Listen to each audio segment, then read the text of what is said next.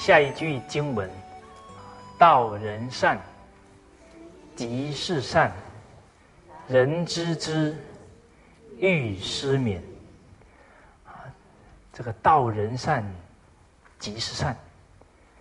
当大家听到很多啊善人的行持、善人的风范，每一个人心中都会升起啊这种效法。之心是绝对会这样，因为人之初，性本善。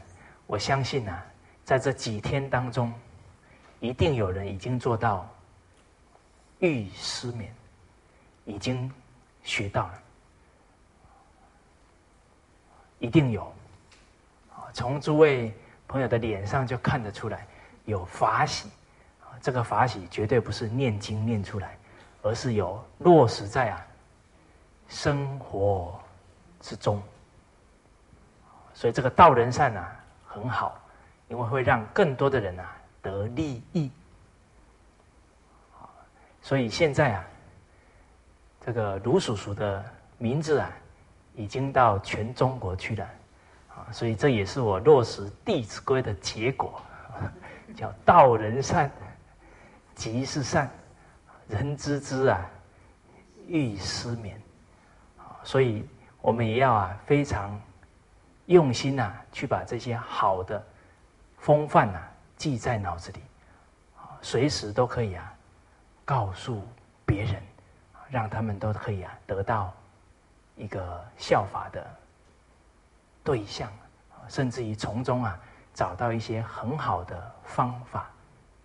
好，扬人恶，即是恶。极之甚呢，或且做。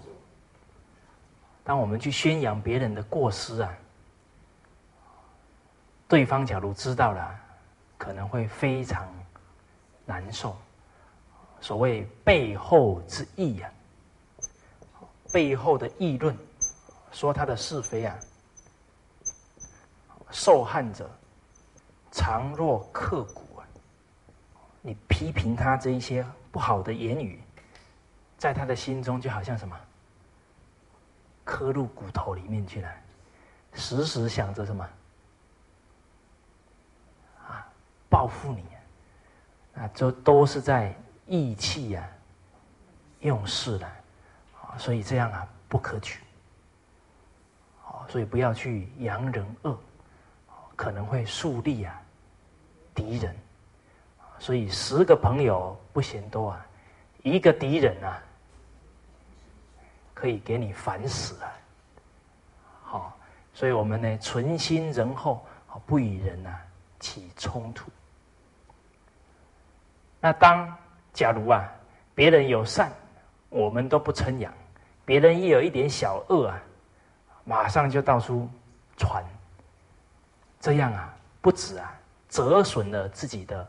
福分，更大的罪过啊！它是影响了团体跟社会的风气。你看，假如每一个人哦都不讲人家的善，都只宣扬人家的恶，那将造成很大的社会问题，人与人将会纷争不断啊！所以我们也要考虑到一个人的言行举止。都是在影响整体社会的风气，所以这个罪过啊，不单是个人啊，还可能跟整个社会啊结罪。所以言语啊，不可不慎，善相劝，德皆见，过不归，道两亏，善相劝。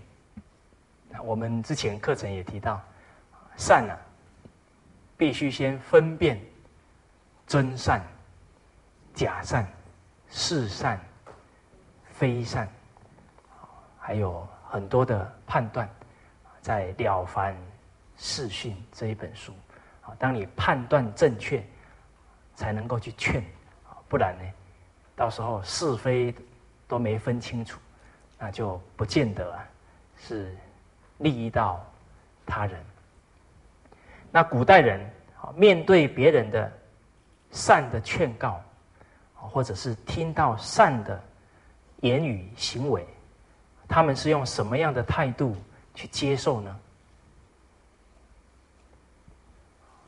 孔子啊，赞叹颜渊呢，得一善，则全权福音而弗失之也。就是颜渊只要听到一个善。马上啊，时时刻刻放在心中，一定要去落实。所以只要提到贤德啊，孔子都会直接说到：有颜渊者好学。对于颜渊这个学生啊，夫子非常欢喜，也因为他的学习啊。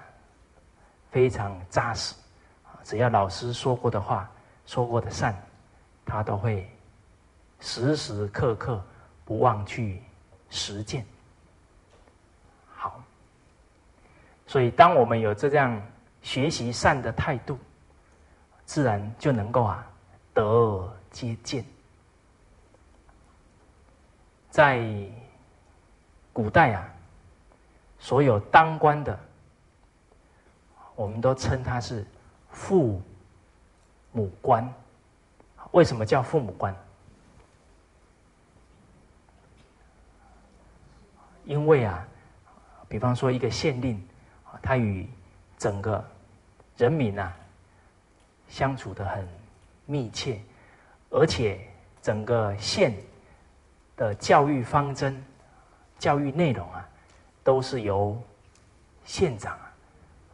在负责，所以呢，他也有责任把他这一县的人民啊教育好，所以能够啊爱民啊如子的这种态度，所以也称为父母官。那当然，这一些地方领导人，他也有要落实啊善相劝，得接见。让整个社会风气能够越来越好。那我们现在当官的有没有这个态度？还是有啦。我们要引恶，哎是。但是啊，为什么比例啊没有像以前那么高？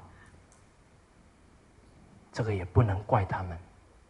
因为啊，我们错了，我们也没有把《弟子规》跟他们讲。现在又功利主义这么制胜了，所以重利轻义嘛。只要呢，他能够啊有这个机缘，看到这个《弟子规》，应该会唤醒他那种为官的责任心。好，那在隋朝时代。有一个读书人呢，叫辛公义，这个姓呢比较少。诸位朋友，这个父亲取的名字好不好？他取这个名字啊，他他儿子绝对不可能作奸犯科，因为每天人家都喊他公义呀。哇，那他一定全身都是浩然正气哈。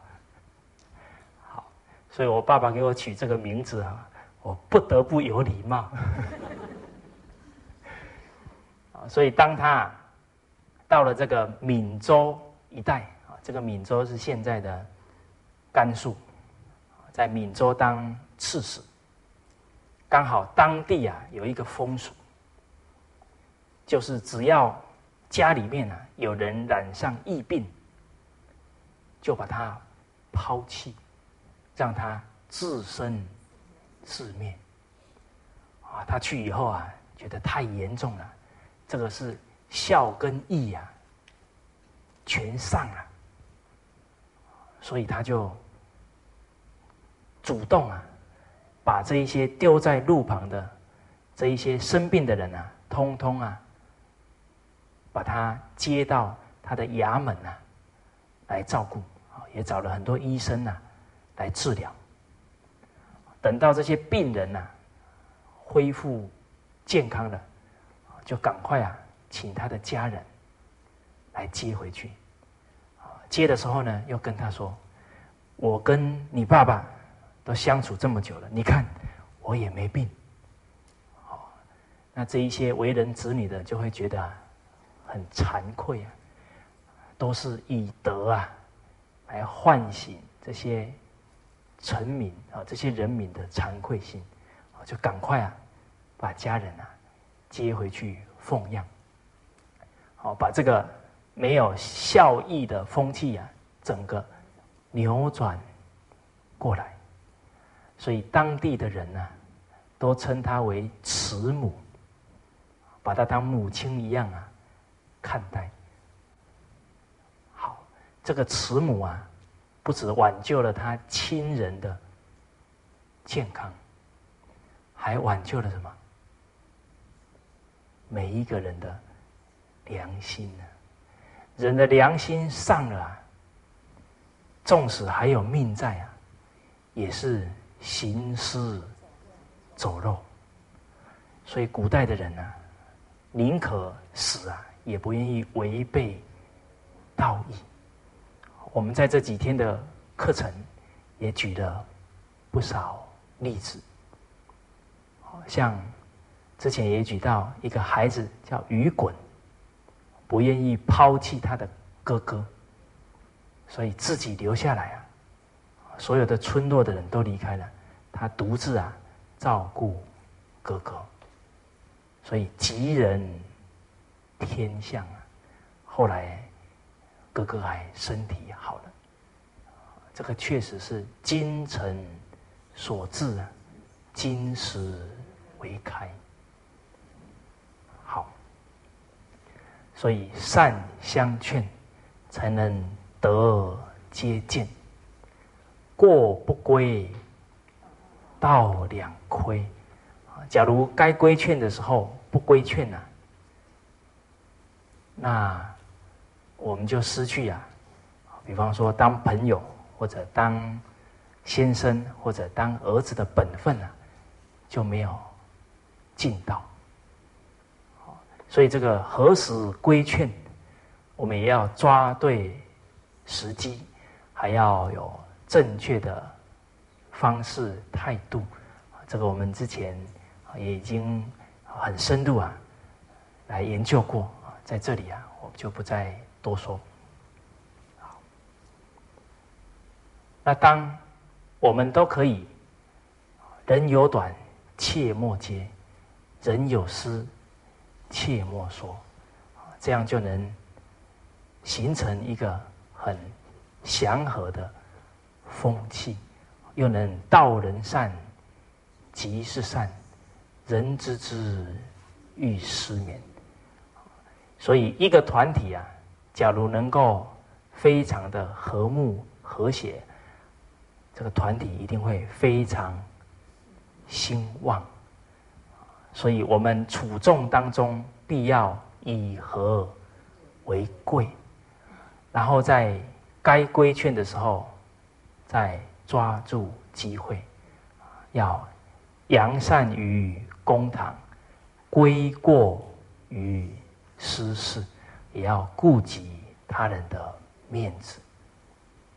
好，那我们接下来看下一句经文，一起把它读一遍。贵分晓，与宜多，取宜少，将家人先问己。己不欲，即速矣。恩欲报，怨欲忘。报怨短，报恩长。凡取与，贵分晓。这个取与，就是我们啊，比方说家里啊，家族在分东西了。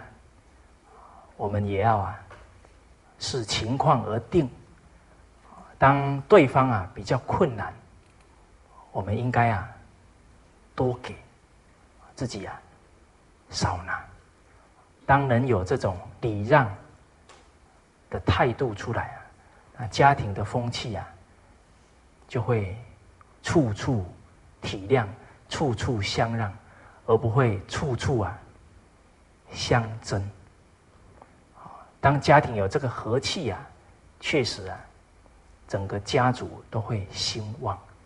但是只要染上争夺，像我们之前也有提到，居家借争讼，假如因为分不平，到时候告上法院，可能啊都不会有好的结局，甚至于会有坏的榜样啊留给子孙的。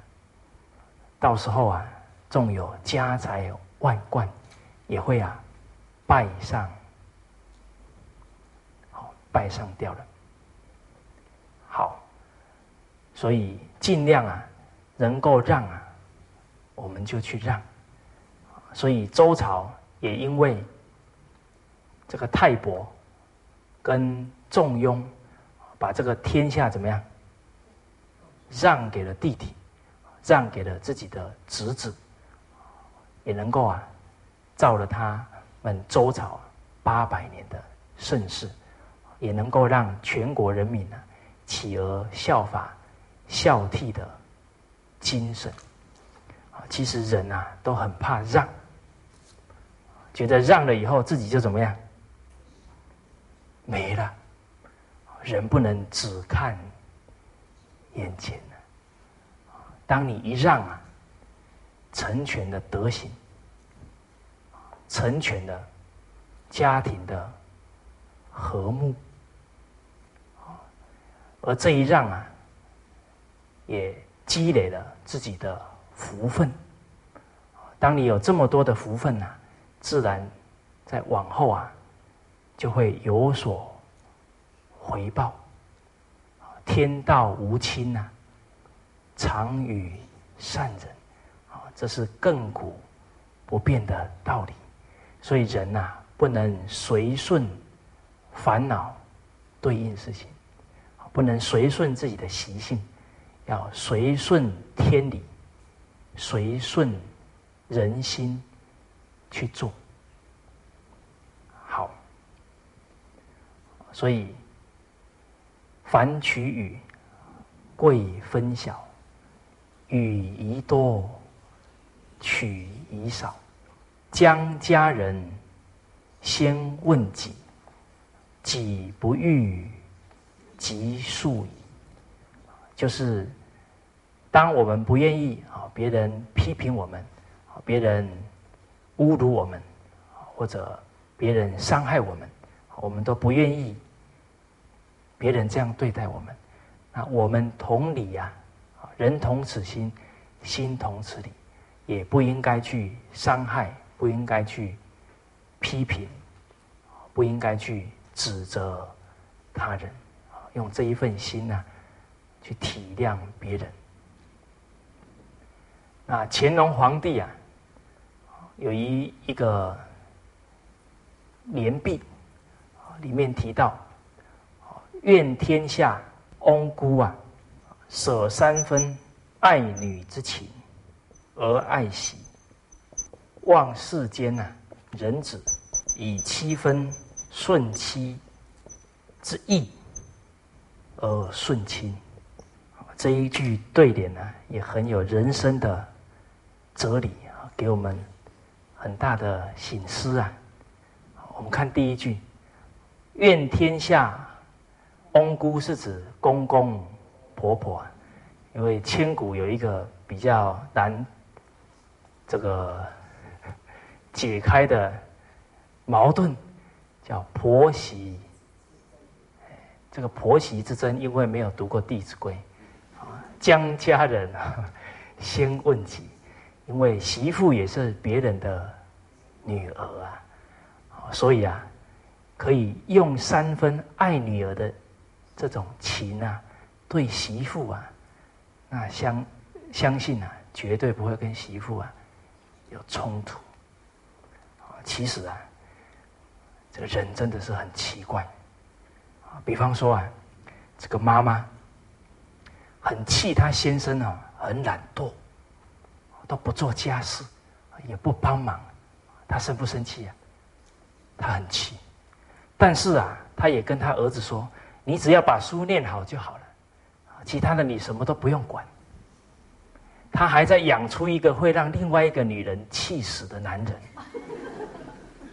有没有？将家人先问己。好，那很多人为什么对媳妇比较严苛？因为他也是熬过来的。哦，可能这个婆婆也对他不好。己所不欲啊，勿施于人。所以我们曾经穷过啊，应该看到穷人要倍加的什么关怀才对呀。好，再来望世间人子啊，以七分顺妻之意呀，而顺亲。所以一般有一些男生啊，娶了老婆以后。谁说的话算呢？好，所以这个态度啊，有待商榷。因为啊，这个太轻了以后啊，就会意气用事啊。啊，对于他的做法利弊得失啊，很可能都看不清楚。假如啊，听了老婆的话。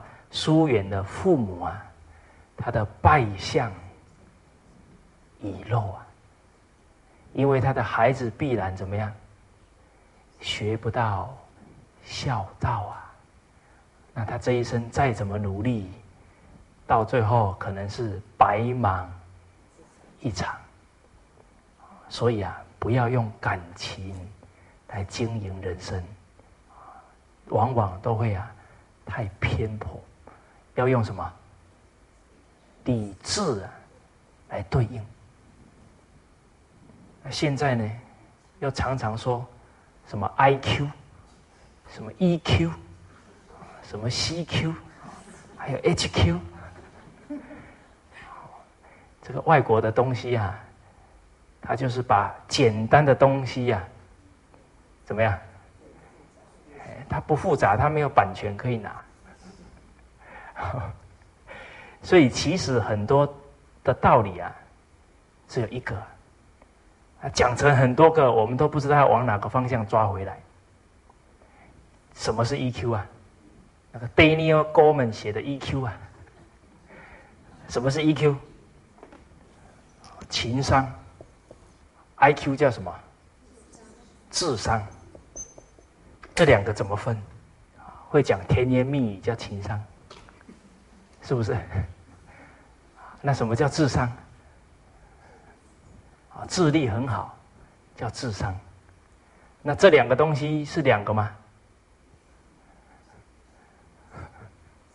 啊，比方说有一个男人，我很理智，我要努力赚钱，啊，所以呢，没什么时间啊陪儿子，我要睡在公司，有没有理智？有没有？拍着胸脯啊！我是要为了家庭打拼啊！好像听起来很有理智哈，这哪是理智？理智应该是可以啊，让人生全面发展。哦，你说这个人感情很丰富，疼儿子疼得要命，什么事都不让儿子做，这样叫情商吗？爱之啊！足以害之啊！你的情当中没有智啊，那叫滥情啊；你的智当中没有情啊，那叫什么？那叫薄情啊！很多企业家事业做得很大，妻子儿女去哪了？连妻子跟他 say 拜拜，他都搞不清楚妻子为什么走了。有没有这种人？因为妻子觉得跟他讲讲不通，所以什么是情？什么是智？有真情者，必有真智；有真智者，必有真情。情智不二，才是真情真智。所以，明明是一个真实的真心，把它讲的那么多，让我们都不知道往哪一条线拉上去。所以，卢叔叔，他每一个礼拜再怎么忙，他都坚持礼拜天一定陪家里的人吃饭。请问是情商还是智商？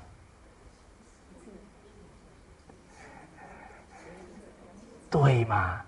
因为对妻子儿女有真感情，有真理智，他才能够排除万难，来经营他的家庭。所以，我们学习圣贤的这一些道理，这一些做人的态度，才叫真情真意、真挚啊，来过一生。好诸位朋友，你觉得我情商好还是智商好？好，好，所以我们不要再，还是哈依法不依人，好好的跟着《弟子规》，跟着四书啊学习，好，不要再钻到这一些专有名词去哈，会跳不出来。好，所以江家人。先问己，己不欲，即速矣。有这一份理智啊，去体谅别人的感受，就不会啊强加于人。我们看下一句：恩欲报，怨欲忘。这个恩欲报，其实啊，当一个人能念念不忘。恩德啊，不忘父母，不忘师长，啊，不忘众人对他的恩德，他的精神生活一定怎么样？非常充实。所以，一个人幸福的根基啊，就在爱与感恩之中。当他懂得爱，懂得付出，他会体认到自己的价值。施比受啊更有福！所以我们看到很多做义工的人，每天都怎么样？满面笑容。你看我们许哲居士，已经一百零六岁了。我曾经啊见过他本人，在高雄的时候，他笑起来啊，真的跟婴儿啊 没什么两样，真是一片赤子。之心，好，所以这个江家人啊，恩欲报，怨欲忘，好，所以他时时啊想着可以帮助别人啊，这个是活在啊爱人的世界里。那当一个人能处处念恩，他就活在啊。报恩的这种心境之中，那当人在报恩的时候啊，他的内心啊会觉得非常充实，非常充实。像我这一年多来啊，一年多来也走了这么多地方啊，终于啊也有一点欣慰。觉得啊，自己这一生啊很幸运，能够啊，这个跟着杨老师，跟着卢叔叔，跟着我的师长，跟着古圣先贤的教诲啊，我是很幸运的人，所以也希望啊，做一点事啊，能够啊，让他们欢喜。所以这一一年多来啊，虽然。看起来啊很忙碌，但是整个精神状况啊，反而是越来越好。所以活在感恩当中啊，确实不一样。当回首来时路啊，觉得呢还有这么一点呢充实的感觉。我记得啊，这老杨老师啊，有一次呢，包了一个小红包给我，上面写着“蔡老师，你辛苦了。”哦，我看了以后啊，当场怎么样？哦，眼泪都掉下来，因为啊，这一生啊，能够有这么幸运啊，能够走向中国文化的推广这一条路啊，也是杨老师啊成就的。而在这一路上啊，虽然他没有啊，在我的身旁啊，但是啊，都是点点滴滴啊，给我提携照顾。假如没有杨老师啊，狠心呢，把我放在海口，我就没有这种历练的什么机会。而且啊，因为老师已经以啊这个弘扬中国文化为己任。所以很多事情啊，都是他运筹帷幄，把很多的这个前期发展的愿景啊，都规划好。我啊，只是做一个教学的工作而已。而往后的这个安排啊，杨老师也是处处啊，替我们这些晚辈着想。好，所以。我们能够啊，就是跟随这一些善知识学习，啊，这些恩德啊，要念念不忘了。那回报这一些长者最好的方式是什么？依教啊，奉行。所以呢，这个我送卢叔叔礼物啊，他可能呢也不缺。最重要的，他能够看到我们这些晚辈啊。能够听从他的教诲，啊，去立身行道，将是带给他最大的安慰。所以我们要时时啊念父母之恩，时时念啊师长之恩，时时要念啊几千年来我们的圣贤。之恩，所以每一次啊，我在看德育故事啊，都看到啊，哭的止不下来，就好像啊，这一位圣哲人啊，把我的星光啊，怎么样点亮了？那一天我在看着主替，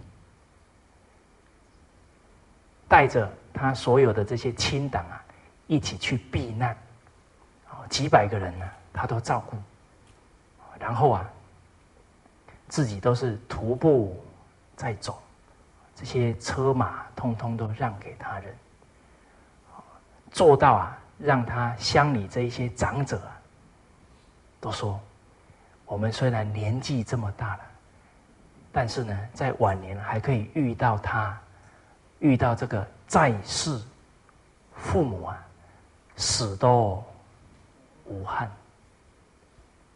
我看到这里啊，相当感动，相当感动。我们现在这个社会啊，最缺的是什么？就是爱呀，就是关怀啊。当我们肯啊追随这些圣哲人，相信啊，也会。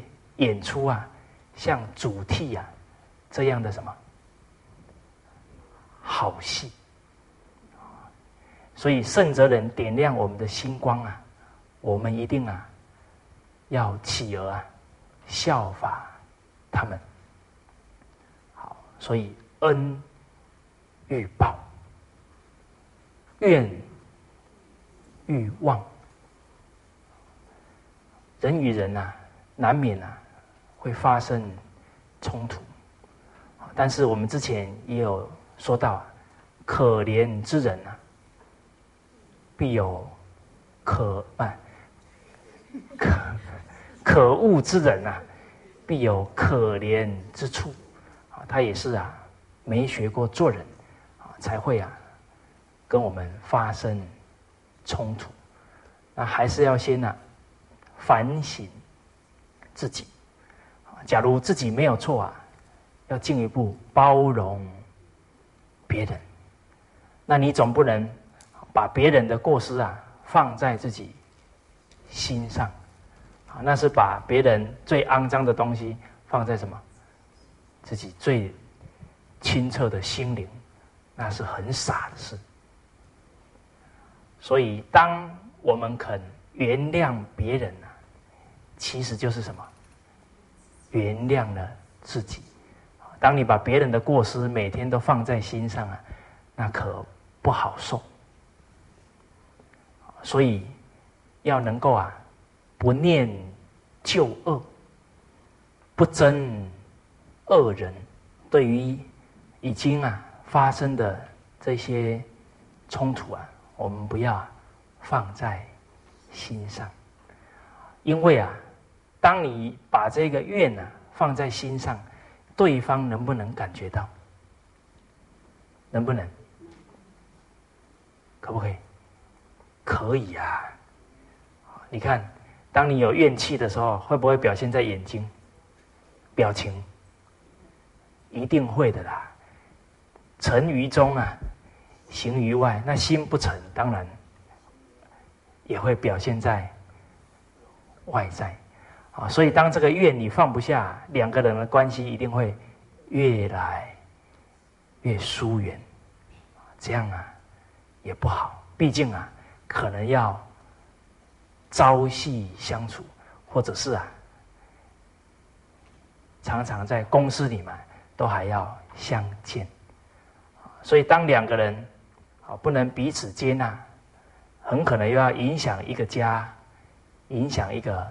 团体的和谐，那又何苦啊来哉呢？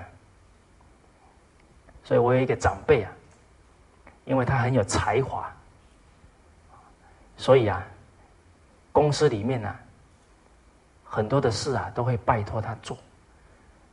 那因为表现的特别好，很多的这些奖奖励啊都到他身上来，就会造成其他。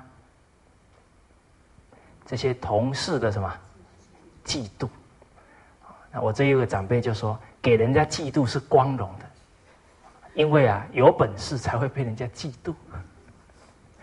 哎，所以呢不需要生气。那接着他又说到，他说有一个朋友啊，就是批评他特别严重，但是啊他也没有放在心上。结果后来啊，这个朋友有一件事啊。没有人要帮他，而刚好我这个长辈又有这个能力啊，所以就主动啊去帮忙他。结果这个动作一做出来啊，对方怎么样？哇，很惭愧啊，惭愧自己过去啊所作所为。后来啊，他们两个啊就变成什么好朋友啊。冤家宜解不宜结，而且啊，真正交往之后啊，才了解到，一个人呐，常常会批评别人，就是内心怎么样不平嘛。那他的心为什么会不平？因为啊，可能成长过程或者现在的家庭，让他的心呐无法平息嘛。都是内心有很多苦啊，没有好好的处理掉嘛，所以借由呢，我这个长辈啊，不跟他一般近事，又主动啊帮忙他，啊这一份情谊啊，就化开这个瓶颈，进一步啊，又可以啊在思想观念当中引导他。帮助他，所以我们呢，有缘千里啊，来相会，不敢善缘恶缘啊。只要我们的心保持平等，保持慈悲啊，相信啊，纵使是恶缘，也会怎么样转成善缘。所以要做到冤亲平等，真做到冤亲平等，才会让人打从心里什么佩服嘛。那我们看这一句成语，谁排前面呢？冤哦，冤亲平等，所以要扩宽心量，恩欲报啊，怨欲忘。其实啊。我们很多的执着啊，只要转一个念呐，当场从执着就变成智慧了。所以人要会转念，所以我们要啊感谢伤害我们的人，因为他们磨练了我们的心智啊，感谢。欺骗我们的人，因为啊，因为他增进了我们的见识。感谢啊，绊倒我们的人，因为他们强化了我们的能力。感谢啊，遗弃我们的人，因为他教导我们应该啊，独立了。你人生能靠谁？靠靠。到终老啊，不可能。这个靠啊，不是肉体上的靠啊。一个人啊，要有心智的成长。你的一生啊，最重要要靠的是自己的真实智慧。所以感谢啊，斥责我们的人，骂我们的人，因为啊，他。增增加了我们的定慧，所以父母教须敬听，父母责须顺承。这个不只是父母，所有的人，当他们对我们斥责的时候，我们都能虚心洗耳恭听。你在这个当下，道德学问怎么样？都在提升，好，所以当一个人转一个念呐，所有的烦恼都可能变成了智慧。也由于你能转得过来，这些伤害、欺骗，这一些啊，绊倒你的人，会突然会对你怎么样？很惊讶，进一步要对你很佩服。哇，人的修养可以到这样，你到底跟谁学的？那你《弟子规》又可以介绍出去的哈。所以我们要让圣贤人的脸上贴金啊，啊，可不能撑不过去呢，还是跟他一般见识，到最后对方又说，还说学什么《弟子规》，那就麻烦好。所以怨欲望，报怨短，报恩长。这个报怨短不是真去报哦，是把这个怨恨的念头啊，要赶快什么转过来。那报恩长，这个长啊，不是时间哦，是指啊长长久久，哪有报父母恩报的完的？哪有师长恩报的完？我们对于这些恩德啊，都要报持鞠躬尽瘁，死而后已。好，我在讲这句话的时候，你们有没有突然放光明？